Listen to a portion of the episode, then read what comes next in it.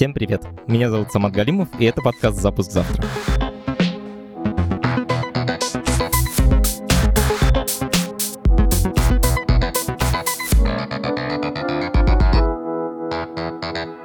Мы возвращаемся с каникул со специальным сезоном. Эпизоды этого сезона будут выходить по вторникам, раз в две недели. Мы его делаем вместе с Яндексом. Мы будем разбираться в том, как устроены интернет-технологии, как и раньше, но только на примерах сервисов Яндекса. Наши обычные четверговые выпуски вернутся через пару недель. Этот специальный сезон с Яндексом мы начинаем с главной темы. Это поиск. За все наши 80 эпизодов прошлых мы так и не поговорили ни с кем, кто занимался бы именно поиском. Хотя поиск — это технология, которой мы все пользуемся каждый день. Несмотря на то, что мы уже привыкли к тому, что поиск работает хорошо, для того, чтобы он работал хорошо, вложены прямо миллионы часов очень крутых инженеров. И то, как это устроено под капотом реально, и с одной стороны глобально, архитектурно, с другой стороны в деталях, понимает очень мало людей. Один из них пришел к нам сегодня в подкаст. Меня зовут э, Максим Загребин, я руковожу поиском Яндекса. Я не знаю, что еще добавить к этой фразе. Знаешь, как бы, что еще объяснять-то? Ну, ну да. Ладно, поехали. Как у Яндекса появился поиск? Слушай, это было давно еще до меня. Я думаю, что Аркадий и Илья — это был их не первый совместный продукт. И в то время же появлялось много поисковых систем. То есть Google на самом деле появился позже Яндекса, но к тому был Yahoo. И на Западе, ну, это был довольно конкурентный рынок. И Яндекс, ну, основная же его аббревиатура — это Ета-Назы Индекс собственно, была хорошая инженерная школа. Я думаю, что Илья с Аркадием решили, блин, давайте сделаем вот такой классный продукт, как бы с фокусом на Россию, который гораздо лучше будет понимать русский язык, потому что, ну, вообще Яндекс начинался с того, что русский язык, он кириллический, а не латиницей, поэтому для всех mm-hmm. западных систем это представляло дополнительную сложность. Ну и, с другой стороны, это, соответственно, было opportunity могу домыслить, что мысли были примерно такие. Блин, Макс, я никогда не задумывался о том, что имя Яндекс — это yet another индекс, типа еще один индекс. Да? Индекс — это типа таблица, в которой собрали всю информацию, и по этой таблице можно быстро искать. Да, вообще в голове людей интернет — это что-то, ну, во-первых, абстрактное, во-вторых, для тех даже, кто понимает, это довольно распределенная вещь, потому что контент хранится на куче серверов, хостингов, которые расположены вообще по всему миру, и поисковые mm-hmm. системы — это очень немного компаний компаний в мире, которые в любой момент времени имеют полный снимок всего интернета на своих серверах. Максимально актуальный, максимально полный. Макс, а сколько вообще страниц в интернете? Слушай, там их количество постоянно растет, причем по степенному закону. Нас спасает только то, что не все из них одинаково полезны. Но мы точно говорим, ну, я думаю, что о сотнях миллиардов и даже, наверное, триллионах. Сотни миллионов триллиона. Вообще, я тут поясню идею. Если бы я захотел сделать свой собственный поисковый движок, я бы сделал так. Сначала бы я написал программу, которая скачает все страницы из интернета, ну или какое-то огромное количество страниц из интернета. Дальше я запихнул бы их все в одну базу данных и научил программу по каким-то принципам выбирать из этой кучи страниц, из этой кучи данных ту страницу, которая максимально подходит под запрос человека. Я хочу на базовом уровне разобраться, как работает поиск, и начать вот с первой задачи. Как скачать все страницы из интернета и запихнуть в одну базу данных. Да, это вообще очень сложная задача. Простейший, мы называем это кроулер, то есть такая программа-паук, которая ходит по страничкам, находит на ней ссылки, переходит, скачивает страничку по ссылке и так далее, расползается все шире и шире. Мы такое задание даем кандидатам, которые приходят в Яндекс в качестве тестов, который можно написать в простейшем виде, на самом деле, ну там, не знаю, за денек, за два. Причем даже не разработчикам, а многим техническим менеджерам. Ничего себе. Но для того, чтобы это решать уже в таких промышленных масштабах, там возникает огромное количество вопросов. Ну, например, есть какая-нибудь информация от 93 -го года, да еще из какого-нибудь зарубежного сайта, и ссылок на нее практически нет. Хорошо, если ее кто-нибудь на каком-нибудь форуме на нее сошлется, и ты ее найдешь. Потому что если в тот момент, например, она была на сайте BBC, и ты в тот момент главную страницу BBC обошел, ты узнал ссылку, ты знаешь, где ее скачать, ты ее как бы в свое время положил в индекс. Uh-huh. А если ты не успел, то найти ссылку это вообще проблема. Второе... А, то есть ты про то, что даже узнать, что страница какая-то есть в интернете, даже это само по себе непростая задача. Конечно. Ты не можешь скачать ссылку, мы же их не будем перебором, просто все возможные сочетания слов после каждого там слыша подставлять и пытаться проверять, есть там такая ссылка или нет.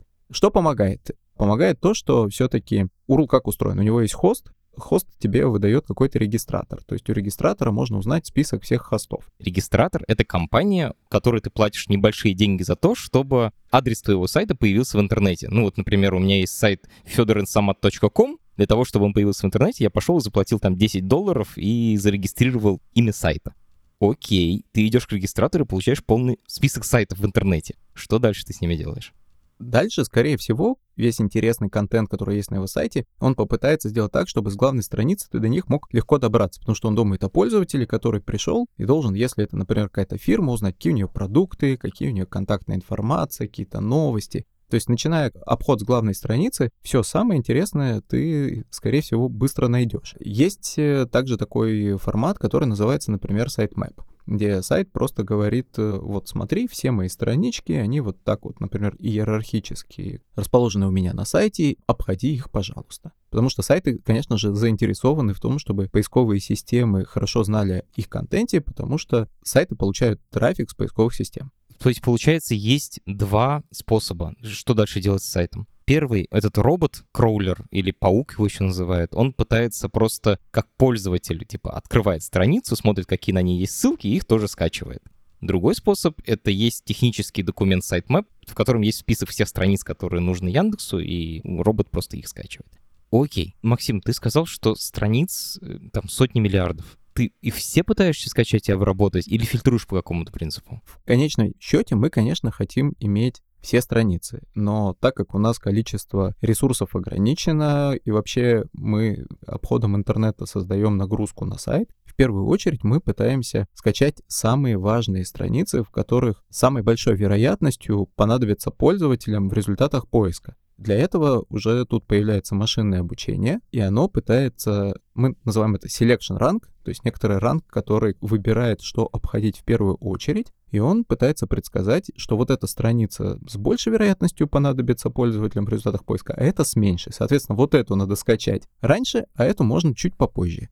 То есть ты полезность страницы предсказываешь еще до того, как ты ее скачал и вообще даже посмотрел на ее содержание. Конечно вот мы с тобой говорим, типа, скачать страницу, скачать страницу. А что ты с ними дальше делаешь? Как ты их обрабатываешь? Дальше мы про эту страницу проговорили, что есть такой индекс. Это, по сути, база данных интернета, в которой поиск ищет нужную информацию.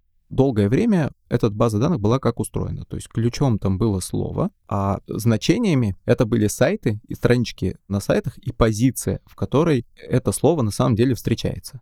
То есть ты сделал такую гигантскую таблицу, в которой были все слова, которые встречались на всех страницах в интернете, и по каждому слову у тебя был список страниц, на которых это слово встречается и на каком месте. Да. Офигеть. Со временем все это эволюционирует. Ключом начало быть уже не одно слово, а, например, какие-то словосочетания. Потом потихоньку появились еще дополнительно векторы, которые появляются, например, над заголовками страниц или над текстами. Что ты имеешь в виду? Вот, по-моему, в 2016 году сказали, мы запускаем новый алгоритм Палих, и он умеет искать не только по соответствию слов и синонимов, которые, ну, можно вручную или словаря синонимов составить, а по смыслу. Наверное, примерно в то время, может быть, чуть раньше появилась такая широко известная статья про word to век. Это про то, как текст представлять в виде векторов длиной, например, 256 символов, и дальше ты любой текст можешь сжать в одинаковый вектор. И в этот вектор ты можешь сжать и запрос пользователя, и текст или заголовок страницы. И дальше, если эти вектора запроса и текста достаточно близки, то с большой вероятностью этот документ отвечает на вопрос, который интересен пользователю. Подожди, тут надо пояснить. Вектор имеется в виду, что любой текст можно представить в виде последовательности чисел. Да. Ограниченной длины, то есть там, например, 100 чисел. И дальше разные тексты ты можешь переводить в этот формат и сравнивать похожесть текстов по тому, насколько близки эти числовые последовательности. Да, и самое интересное как бы начинается, когда ты понимаешь, что ты можешь э, в такой вектор или там эмбеддинг, э, в зависимости от э, того, кто какую терминологию использует, сжать не только текст, но и картинку, и видео, и интересы пользователя, а дальше ты можешь вектор, полученный из запроса, сравнивать с вектором, полученным на основе вообще другого вида информации, например, видео. И также смотреть, насколько они близки, потому что у них одинаковая размерность. То есть, по сути, ты начинаешь искать уже не по словам, а по смыслам. Да. Потому что это числовое представление, оно как раз про смысл текста. И вот на самом деле с 2016 года началась вот эта вот гонка нейронных сетей, когда начали появляться все более сложные архитектуры, которые позволяли все с большим качеством представлять текст в виде вектора, и этот переход на архитектуру новой нейронной сети давало каждый раз дополнительный большой рост качества поиска.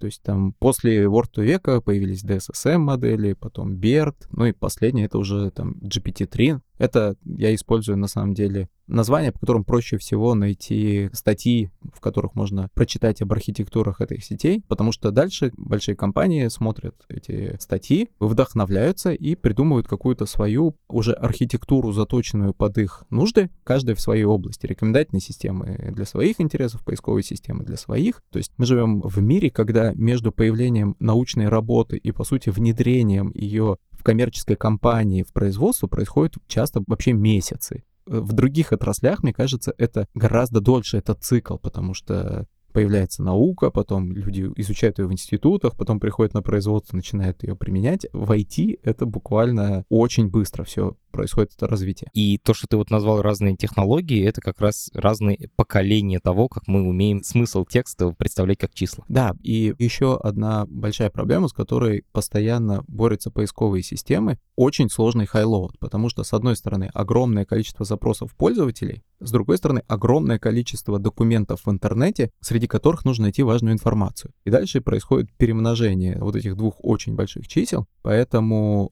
нам важно, чтобы все операции, которые мы используем для расчета алгоритмов ранжирования, выполнялись очень быстро, потому что иначе нам не хватит никаких серверов для того, чтобы выполнять этот поиск. И да, как раз вот операции над векторами простейшие, они обладают тем свойством, что они достаточно дешевы с точки зрения вычислительных мощностей. Конечно, ничего не бывает бесплатно. Там не только появляется новая классная математика, на которой строится эта архитектура сети. Обычно каждое новое поколение требует все больше и больше вычислительных мощностей. Вот мы буквально на этой неделе объявили, что у нас есть э, топ-3 суперкомпьютера, они как раз нужны для того, чтобы обучать эти сложные сети, потому что обучение этой сети может занимать на самом деле месяцы. Месяц на десятках тысяч ядер. А потом может оказаться, что сеть получилась так себе, и надо начинать сначала. Вот мы создали эту огромную базу данных, в которой хранятся эти числа, и по ним можно находить страницы как поверх этой базы данных теперь делать поиск. Вот, например, я набрал в Яндексе «Погода в Москве сегодня». Что происходит под капотом? Погода в Москве сегодня. Нужно рассказать, что поиск его можно представить как воронка. В самом начале воронки у тебя есть все страницы в интернете. С каждым этапом мы стараемся оставлять все меньше и меньше документов, чтобы в самом конце показать пользователю 10 самых лучших. И у нас, наверное, таких этапов сейчас примерно 4. Они отличаются тем, что с каждым этапом мы используем все более сложные модели, там все больше параметров, и в конце уже десятка документов. Сначала их там остается 150, потом сколько-то десятков, там уже начинается и персонализация, которая ставит выше те сайты, которые пользователю чаще посещает, которые ему больше нравятся. Максим, я, наверное, не очень хорошо понимаю. Вот первый этап я понял. Мы составили огромную таблицу, в которой слева вот эти вектора, то есть наборы чисел, которые представляют смыслы текста. Справа адреса страниц. А сейчас ты говоришь о том, что есть модели. Тут я начинаю теряться. Как это работает? Если попытаться объяснить на пальцах, э, какая погода в Москве состоит из трех слов и предлога. Так. Ну, хорошо, предлог «в» мы можем сказать, это очень частый вообще предлог в русском языке. Наверное, он не очень важен. Осталась погода в Москве сегодня. Какая погода в Москве? Да, в Москве тоже можно не писать, потому что мы в целом понимаем в каком-то регионе, и результаты поиска зависят от того, в каком-то регионе. Это задача, которая решалась, наверное, где-нибудь в 2012 году, чтобы люди перестали писать регион. Ребята, мы знаем. Окей, остается три слова. Скорее всего, документы, в которых нет этих слов, вообще мало помогут пользователю. Особенно, если в них нет слова «погода». А, и вот и 99% всех документов уже отсек. Да, ты выкинул. Возвращаемся к разговору про нейросети, а еще мы посчитаем, вектор от этого запроса и найдем все документы, вектора которых близки к вектору запроса, который спросил пользователь. И таким образом у нас их остается, не знаю, сколько-то тысяч. Запрос «какая погода в Москве» безумно популярный. Огромное количество пользователей его уже задавало и по каким-то ссылкам переходило. И мы это знаем просто исторически, какие документы они предпочитают. А еще у нас есть много, на самом деле, машинного обучения, которое говорит, вот этот документ более полезен, этот документ менее полезен. И не обойтись нам без того, чтобы сказать, что большая база данных, она должна быть шардирована. То есть она не лежит на одном сервере, она распределена по огромному количеству серверов. И дальше мы, соответственно, на каждом сервере вычисляем топ документов, присылаем его как бы на следующий уровень иерархии, там эти топы мержатся между собой. То есть объединяются. Оставляется опять топ, пока мы не получаем, не знаю, 150 документов. Подожди, то есть мой запрос, сначала мы отсекаем те страницы, которые точно не подойдут, остается несколько тысяч. Дальше я знаю, на каких серверах хранятся информация об этих страницах, и я посылаю один и тот же запрос на все эти 10, 20, 30 серверов. Дальше каждый сервер выбирает самые лучшие документы, посылает их в центр, а центр уже выбирает из этих присланных делегатов опять из самого лучшего. Мы это называем метапоиск. На метапоиск пришли, например, топы документов с 100 серверов под ним. Он их все с merge ил, и из этих 100 умножить на 10 получается 1000 документов, снова выбрал, например, там 100 или 10 и отправил их на следующий уровень метапоиска. Таким образом, у тебя все время остается все меньше и меньше документов, но они все лучше и лучше. Такая пирамида. Да. Скажи, пожалуйста, смотри, когда я открываю страницу в интернете, работает там 3 или 4 сервера. Э, сервер базы данных, серверы фронтенда, бэкенда и как вот моя страница. Сейчас получается, что когда я делаю поисковый запрос, то работают десятки серверов. Ты даже сказал 100. Это реально так? Поиск — это очень дорогая с точки зрения э, вычислительных мощностей система. Мы говорим даже не про сотки, мы говорим про десятки тысяч ядер, которые обрабатывают все запросы, которые задают ежедневно пользователи. Ну, я понимаю, что когда объем очень большой, но получается даже мой один запрос, он активирует сразу сотни компьютеров, да, да. которые работают коллективно. В этой ситуации конкретно нас, скорее всего, спас кэш, который сказал, слушай, этот запрос спрашивали буквально две секунды назад, я все считал, вот возьми готовый результат. Окей, но это запрос очень простой был. Давай добавим сложности. Вот, например, как лечиться от коронавируса.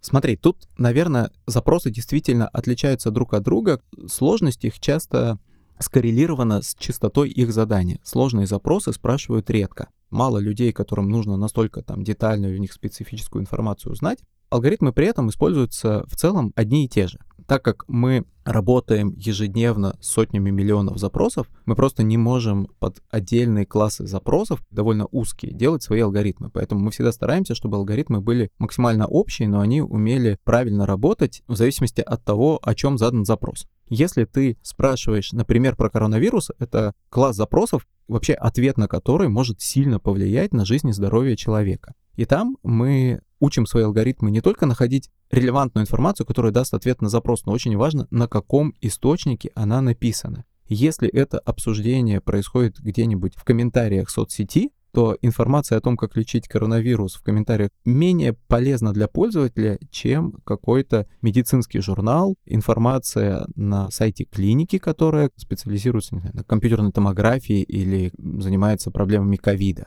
И очень важно становится не только найти релевантную информацию, но и выбрать те сайты, которые являются экспертными для этого вопроса. Это руками выбирается? Смотри, как работают алгоритмы ранжирования. Они все построены на основе машинного интеллекта, они машинно обученные, но мы через инструкции ассессоров объясняем, что они должны уметь. Это кто такие? Ассессоры — это как раз люди, сотрудники, которые помогают нам обучить машинный интеллект. В чем их заключается работа? Они получают задание, например, они видят запрос и 10 документов. Часто они видят уже даже пояснение, которое написано к этому запросу таким лидом ассессоров, которое объясняет, что в этом запросе, например, как лечиться от коронавируса, Пользователь хочет узнать информацию о том, существуют ли медикаменты, насколько помогают прививки, куда обращаться, если у вас возникли симптомы. И вся информация в интернете, которая отвечает на эти вопросы, будет полезна пользователю по этому запросу. Дальше ассессор видит странички, которые мы ему прислали. Например, взяв новый алгоритм ранжирования, взяли те 10 ссылок, которые он показал в самом верху, и просим асессора, смотри на них и скажи, насколько они действительно помогут пользователю. И дальше он по какой-то своей шкале говорит, вот эти страницы вообще не о том, не понимаю, как поиск их мог найти, вот эти вот страницы полезные, они про то, а вот это вообще самые лучшие страницы, тут и источник очень авторитетный, потому что это какая-нибудь ассоциация врачей очень известная, и написано все понятным языком, так что может разобраться не только кандидат медицинских наук, но и обычный человек. И информация очень полная, про все можно получить ответ. Этим страницам он ставит оценки, и дальше мы берем вот эти вот оценочки и, да, обучаем наши алгоритмы. Сколько ассессор в Яндексе? Ну, ты задал вопрос. Я думаю, что их тысячи. Есть ассессоры, есть талокеры. И ассессоры — это люди, которые прям работают в Яндексе, они получают зарплаты. А есть еще талокеры, люди, которые зарегистрировались на сервисе, у них есть приложение, они выполняют задания и получают за него деньги. И вот талокеров, конечно, гораздо больше, чем ассессоров. Я боюсь соврать, потому что ассессоры работают не только на поиск, они используются в огромном количестве продуктов Яндекса. Я просто внезапно понял, Максим, у меня глаза светятся, наверное. Я просто всегда думал, что поиск — это такая машина, просто механизм, автоматическая штука, алгоритмическая. Эти программисты придумали и сделали, и все. А получается, что поисковая система — это на самом деле автоматизация решений ассессоров. То есть машина посмотрела, как, в принципе, люди выбирают страницы, и дальше автоматизирует, пытается подражать этим людям. Да. А это космос. В этом же суть искусственного интеллекта. Мы автоматизируем то, что человек умеет делать. Мало алгоритмов, которые умеют делать то, что не умеет делать человек. Максим, наверное, сейчас глупо прозвучит вопрос, но я все-таки его задам. А какое количество запросов в том или ином виде было отвечено ассессорами? Насколько я понял, э, поисковая машина работает так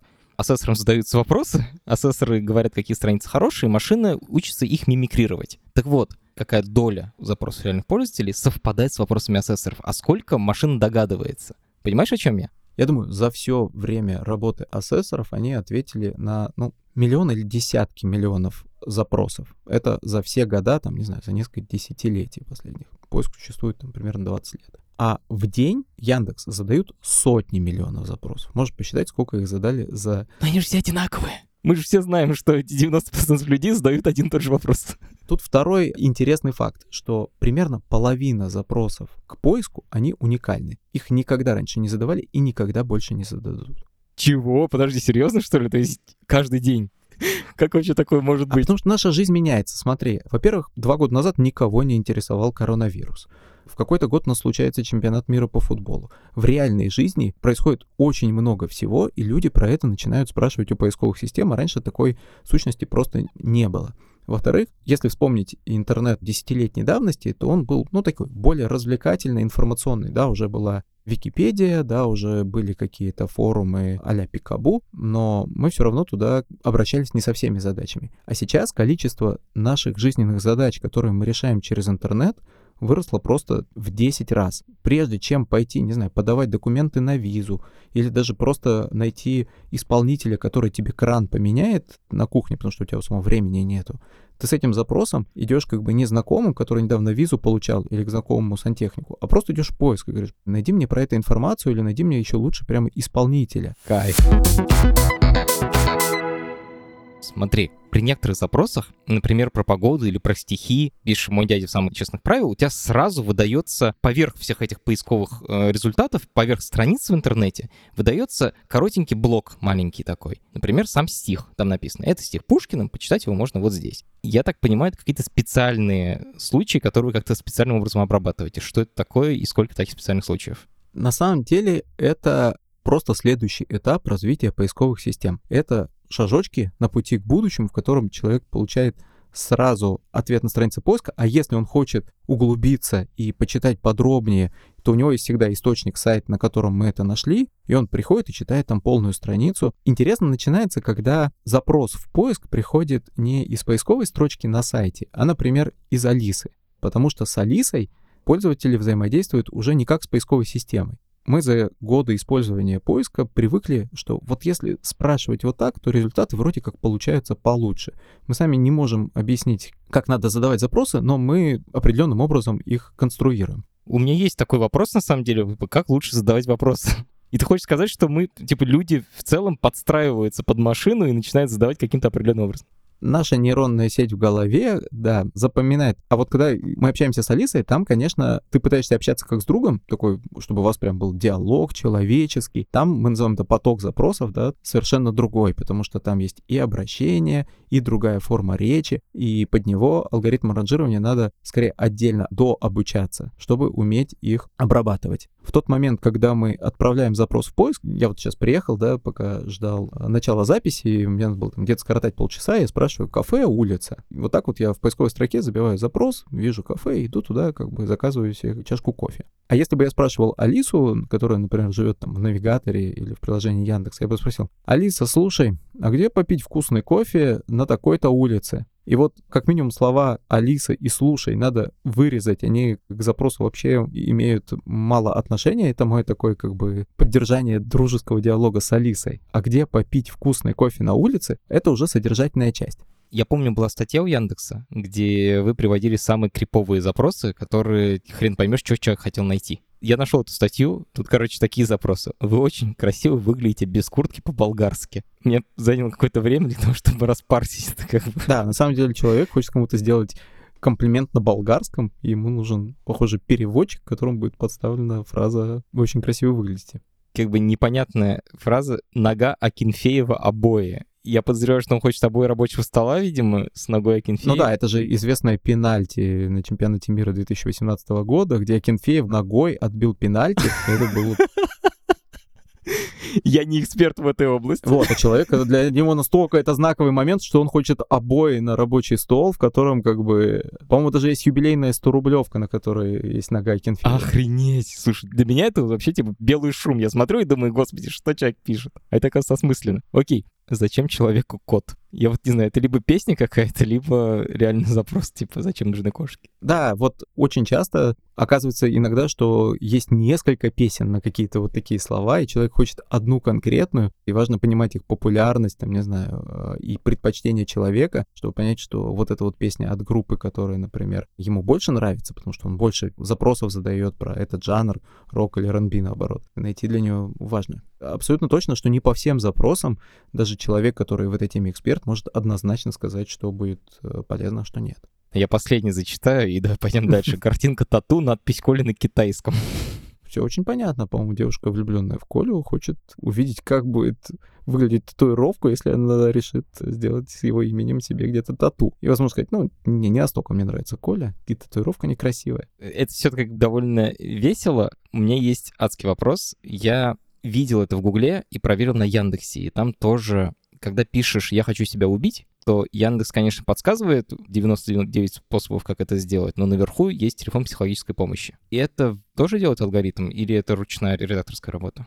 Вообще сложный вопрос, где алгоритмы поиска должны просто помочь человеку решить задачу, а где мы на самом деле должны помочь ему решить не ту задачу, которую он решает прямо сейчас, а какую-то более глобальную. Если человек задумывается о суициде, сложная тема, то мы взяли на себя там, ответственность не пытаться решать его задачу прямо сейчас, а помочь с этим справиться и найти какие-то примеры, когда люди сталкивались с похожими проблемами, как они с ними справлялись. Действительно, телефон службы, который в таких случаях помогает, у нас это, ну, такой спецформат. Например, если происходит где-то чрезвычайное положение, ну, не дай бог, упал самолет, как бы есть горячая линия, по которой можно узнать, кто там из людей остался жив или вообще куда обращаться. Мы это называем такая блок чрезвычайного чрезвычайных ситуаций, то тут это что-то ближе скорее вот к этому. То есть для того, чтобы сделать такой ответ, не настолько сложно, там нет триллионов документов, из которых надо выбирать. Скорее, это какие-то организации, в которых мы уверены, что они действительно помогают людям, вот, и показываем их контакты. То есть такая редакторская работа. Да, тут можно разделить все страницы в интернете на такие две большие группы. Первое — это когда по контенту сайта мы понимаем, что этот контент так или иначе неприемлем. Вспоминая там такую давнюю шутку, что интернет for porn, есть много контента 18+. Просто посмотрев на этот контент и алгоритмами ассессорами, ты абсолютно понимаешь, такой контент никогда не должен появляться в результатах поиска, если пользователь явно про него не спросил. Потому что он в целом достаточно кликбейтный, и человек, если его даже случайно видит, такой, ну ладно, пойду посмотрю, что там кликает, и это вообще сбивает поисковую систему, потому что по всем вроде бы алгоритмам это нерелевантно, но пользователь туда идет. Например, от такого мы ограждаем пользователей. Суицид — это во многом тоже информация, которую ты можешь, прочитав контент, понять. То есть человека на этой странице скорее объясняют, как это сделать, или подталкивают к этому, или скорее помогают справиться и рассказывают истории людей, которые через это прошли, дают советы, как это пережить. Есть тематики, в которых у нас абсолютно нет никакой экспертизы. Ну, например, есть много мошенников или финансовых пирамид в интернете. И вообще, если человек решит отдать свои деньги в какую-то финансовую пирамиду, их потерять, это может сильно сказаться на его жизни и здоровье. Но мы никак, посмотрев на сайт, не можем понять, эти люди правда помогут человеку заработать или скроются с его деньгами. И тут мы взаимодействуем уже с какими-то организациями, которых такая экспертиза есть. Есть огромный список э, сайтов, например, заблокированных Роскомнадзором, который он нам отдает и говорит, это экстремистские сайты, они там, не знаю, вовлекают людей в террористические организации. И тут мы, тут даже мы по закону это должны делать, мы такие сайты просто удаляем насколько сильно результаты поиска зависят от человека. Вот если я всегда захожу на «Эхо Москвы», например, то мне покажется другой либерально окрашенный сайт? Или мне только «Эхо Москвы» забустится? Мы, конечно, пытаемся предсказывать сайты, которые в целом тебе больше нравятся. Там не будет такой детальной окраски, что это либеральные, а эти нет. Мы просто понимаем, что ты посещаешь вот такие-то сайты, например, чаще на них кликаешь на результатах выдачи, и при прочих равных мы тебе будем показывать сайты, на которые ты больше переходишь. Ты задаешь вопрос сложный про политику, гораздо более простой пример про знание языка.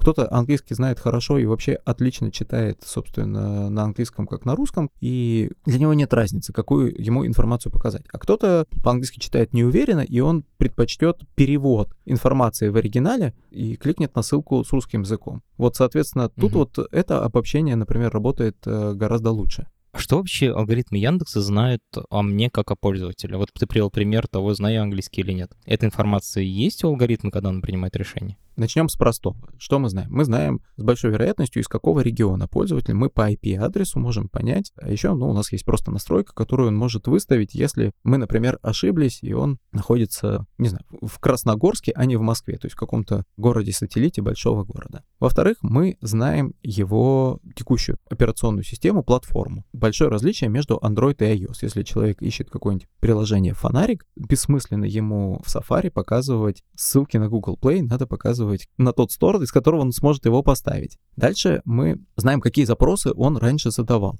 И по сложности, и по языку, и на какие сайты он переходил из поисковой системы. И, соответственно, в алгоритмах персонализации можем учитывать. Получается, знаешь, ты, я спрашиваю, что обо мне знает система, ожидаю услышать всякие страшилки про то, что она знает там мои сексуальные предпочтения, а слышу в ответ довольно базовые вещи, типа регион по IP-адресу, операционную систему по браузеру и какие-то совсем базовые вещи. Что, реально нет какого-то нормального предсказательной модели обо мне? Ну, потому что простой вопрос. Э, твои сексуальные предпочтения довольно мало повлияют на то, какую информацию тебе показать о коронавирусе. Но ну, это, блин, не связанные запросы. Они никак не помогают найти для тебя более хорошую информацию. Мы все-таки решаем довольно прикладную задачу. Нам, человеку, нужно найти лучший ответ на его вопрос. И, например, понимать, насколько хорошо он знает английский язык или разбирается в какой-то экспертной теме, там ему нужно совсем ликбез показывать или серьезные источники. А вот эта информация есть. Да, вот по сложности запросов. Научится предсказывать, что я там айтишник.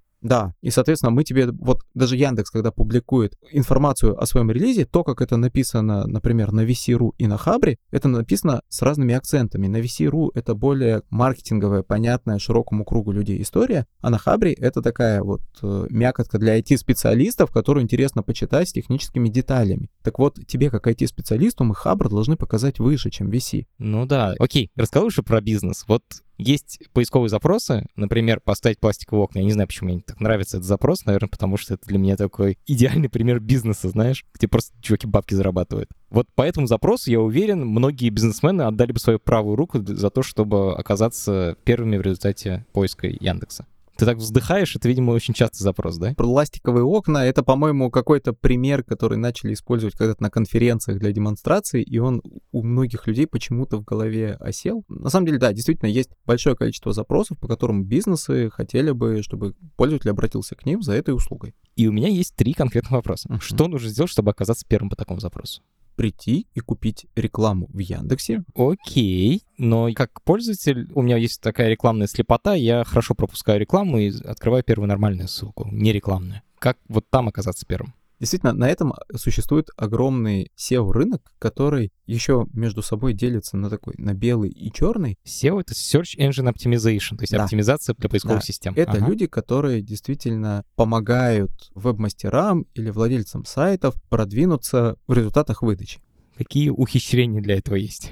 Белое SEO, он смотрит на твой сайт и говорит, ну чё ж ты как бы тут ключевые слова забыл сказать. Вот тебя будут спрашивать про пластиковые окна, а у тебя написано, что ты устанавливаешь алюминиевые стеклопакеты, профили и что-то такое. Помогает правильно расставить ссылки, он помогает улучшить сайт так, чтобы поисковая система с ним лучше взаимодействовала. Посмотришь, скажешь, ну что ж ты сайт мэп не создал. Но они действительно, это такие веб-мастера-эксперты, которые смотрят на сайт не только с точки зрения, не знаю, там, его дизайна, удобства для пользователя, но и с точки зрения удобства поисковой системы, понять, что там действительно хороший контент. Черное SEO — это, по-моему, сродни вуду магии. Там люди клиентам рассказывают про то, что если в лунную ночь сделать что-то, то сайт поднимется выше. На самом деле таких советов нет. Ну, в смысле, их не существует, и они ни на что не влияют. Влияет то, что ты долго присутствуешь на рынке, у тебя хороший бизнес, у тебя хороший контент. Ты, например, не только вывесил прайс-лист, но и пишешь какую-то информацию о там новинках, появившихся у бренда, новых технологиях. У тебя люди приходят на сайт не только в тот момент, когда им нужно заказать, и они, например, пытаются понять вообще, а что есть нового в пластиковых окнах, потому что мы ремонт делаем раз в 5-10 лет, как бы технологии не стоят на месте, и прежде чем что-то купить, ты вообще часто хочешь разобраться, как бы, а какие есть хорошие бренды, какие есть новые технологии. И вот если сайт, помимо того, что он просто оказывает услуги, он делает еще какой-то контент-маркетинг, у него есть разные версии, например, под десктопную версию и под мобильную. На мобильную он не пытается показывать десктопную. У него есть э, контактная информация. Люди, которые заказывали там услуги, потом оставляли хорошие отзывы, говорили, блин, классные ребята, даже там, не знаю, накосячили, но потом все исправили, поэтому молодцы. Вот это вот все помогает долгосрочно показываться в результатах поиска выше. Слово долгосрочно. Я вижу, ты как бы оставляешь exit hatch, потому что прямо лично знаю чуваков, которые делают какие-то схемы, создавали какие-то сети огромные сайтов, однодневок, и каким-то образом за счет того, что они много раз, например, ссылались на какую-то страницу, поднимали эту страницу в результатах поиска. То есть такие прям реально какие-то жесткие черные приемы использовали. У нас есть большая служба, которая борется с людьми, которые пытаются так или иначе накрутить результаты поиска. И там можно выделить разные периоды. То есть э, в каком-то периоде, действительно, не знаю, 5 лет назад, это была закупка ссылок. Всем казалось, что если на твой сайт много других ссылается, то, наверное, он очень хороший, его надо показывать выше. А это реально так работало? Поисковая система, конечно же, обращает внимание и на количество ссылок, и на текст на ссылки, и то, какие сайты на тебя ссылаются. Ну, например, если на твой сайт ссылается Википедия по какому-то запросу, то, наверное, твой сайт все-таки как бы несет какую-то полезную информацию, потому что Википедия очень заслуженный ресурс, там своя система модерации, там правки как бы отсматривает большое количество людей, ну и это хороший сигнал. Второе — это пользовательское поведение. О, были чуваки, которые кликали много раз. Да, они кликают, и роботы сейчас тоже очень сильно продвинулись. Они умеют и логиниться, и находить твой сайт в результатах выдачи, тем самым... Кликать по нему. Да, есть люди, которые уже даже отзывы пишут от имени роботов, потому что считают, что это сильно повлияет на ранжирование, и это еще одно направление, в которое мы активно с этим боремся, потому что э, все отзывы на Яндексе мы на самом деле проверяем и анализируем, кто их написал, правда ли он воспользовался услугами этой организации, сколько отзывов он за один день пишет. Ну, все сложные алгоритмы. Тут не могу вдаваться в детали, потому что все, что ты рассказываешь про то, как работают алгоритмы, тут же на другой стороне начинают использовать. Это работа, в которую вовлечены десятки людей, для которых это основная работа сделать так, чтобы в Яндексе результаты, отзывы не накручивались, и там действительно были результаты, которые помогают людям, а не за которые кто-то заплатил деньги. Получается, что задача не просто в том, чтобы сделать как бы штуку, которая хорошо работает, а еще и параллельно как-то защититься. И это такая постоянная война, которая, ну, обычно пользователям незаметна, но вообще говоря, сложно себе представить.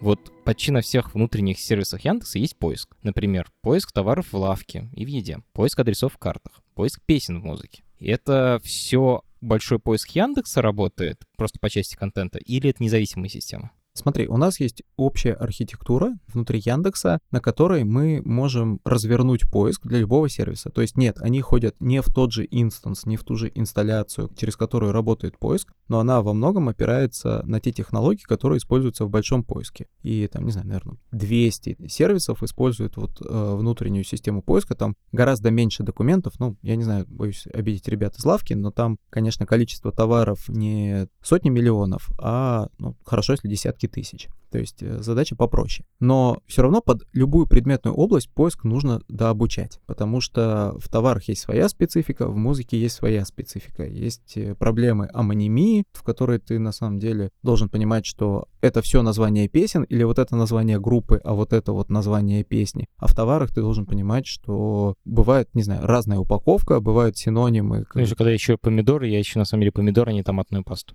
Да, ты ищешь помидоры и томатная паста, и они бывают разных сортов, и они могут называться даже не как помидоры, а просто как сорт. И они все еще будут ну, релевантны по этому запросу на мой взгляд, все поисковые системы работают гораздо хуже, чем большой поиск Яндекс. Например, если в музыке набрать название песни и ошибиться одной буквой, то она тебе не выдастся. А в большом поиске он нормально как бы откорректирует и скажет, вы, наверное, имели в виду вот это. Угу. Почему это так работает? Ну, в смысле, ты говоришь, что это одна и та же технология, но при этом я как пользователь вижу, что большой поиск радикально лучше меня понимает.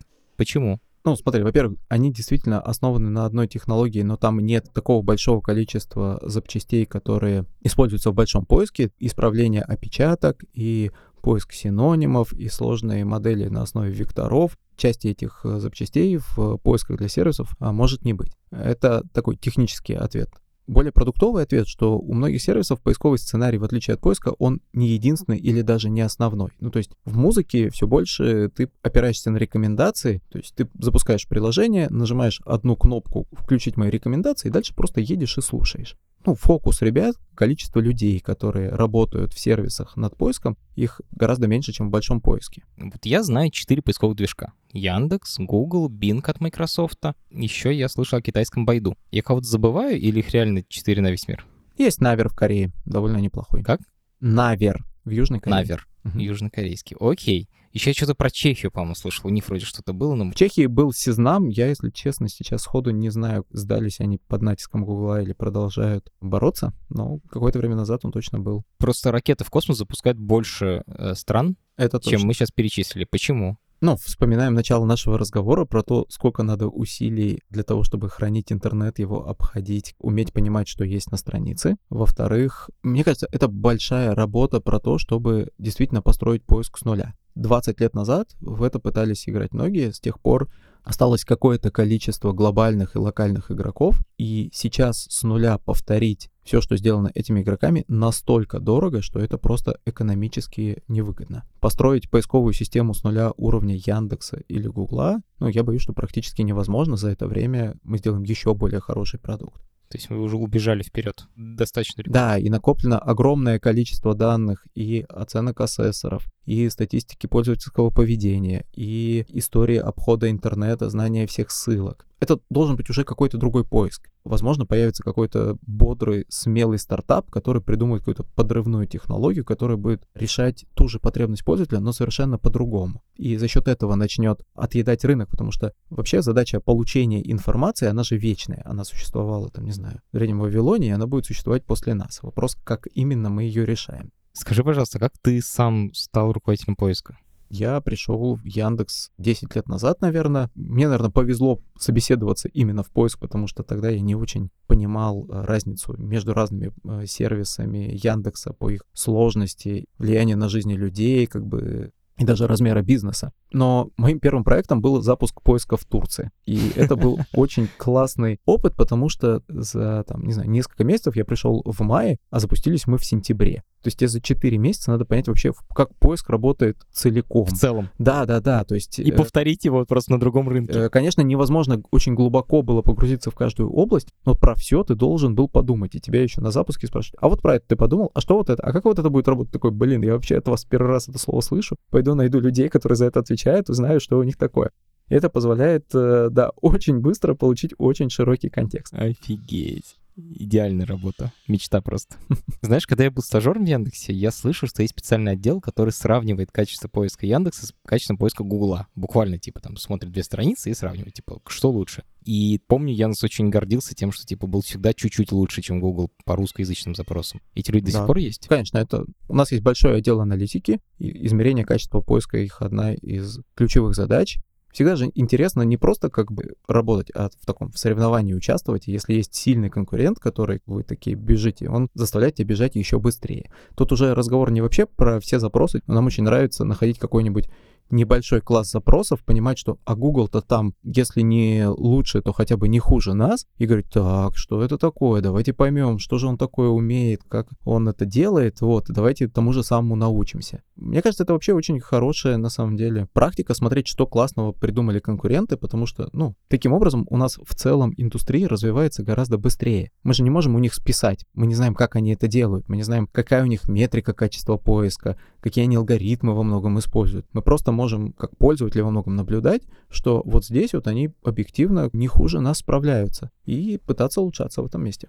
Посоветуй, пожалуйста, что еще почитать о том, как устроен поиск, как он развивается. Это финальный вопрос, который я задаю всем гостям. Вот у тебя я хочу узнать про индустрию. На что можно подписаться? Телеграм-каналы, рассылки, я не знаю, почтовые или какие-то сайты есть. Если ты спрашиваешь конкретно про поисковые системы, то мне кажется, проще всего подписаться на блоги и телеграм-каналы и Яндекса, и Гугла, потому что мы довольно детально пишем о том, как у нас работают алгоритмы, инфраструктура. Ну, мы это делаем все-таки немножко по-разному, поэтому там и там можно почерпнуть какие-то идеи. А с чего стоит начать? Потому что если ты уже во многом шаришь, то, наверное, можно следить за новостями и как бы понимать, что ты в струе. Где как бы получить такую обзорную... Вот то, что я с тобой сейчас пытался сделать, ну, понятно, что два часа и разговорный формат вряд ли можно глубоко разобраться. По-моему, есть такая базовая книжка, которую э, все читают рано или поздно приходящие в поиск. Она называется «Введение в информационный поиск». Я сейчас не вспомню автора, но я смогу, короче, тебе найти и показать. Вот она многие базовые алгоритмы, начиная там с TF, IDF, про то, что важно не только встречаемость слова в тексте, а то, насколько это вообще частотное слово. И если редкое слово встретилось в тексте, то это, скорее всего, гораздо более хороший документ, чем если там встретился предлог. Вот такие принципы она раскрывает и позволяет лучше понять и сложности, какие встречаются в поиске, какие-то базовые идеи, которые мы до сих пор эксплуатируем. Классно. Тогда ссылку на эту книжку и ссылку на блоги Яндекса и Гугла технические мы положим в описании к этому эпизоду. Кайф. Макс, спасибо тебе огромное, что пришел. Прям вообще офигенно. Надеюсь. Пока. Это подкаст студии «Либо-либо». Специальный сезон с Яндексом выходит раз в две недели по вторникам. Над подкастом работали продюсер Павел Бравков, редактор Юлия Яковлева, младший редактор Ира Хант, звукорежиссер Максим Асташов. За джингл спасибо Алексею Зеленскому.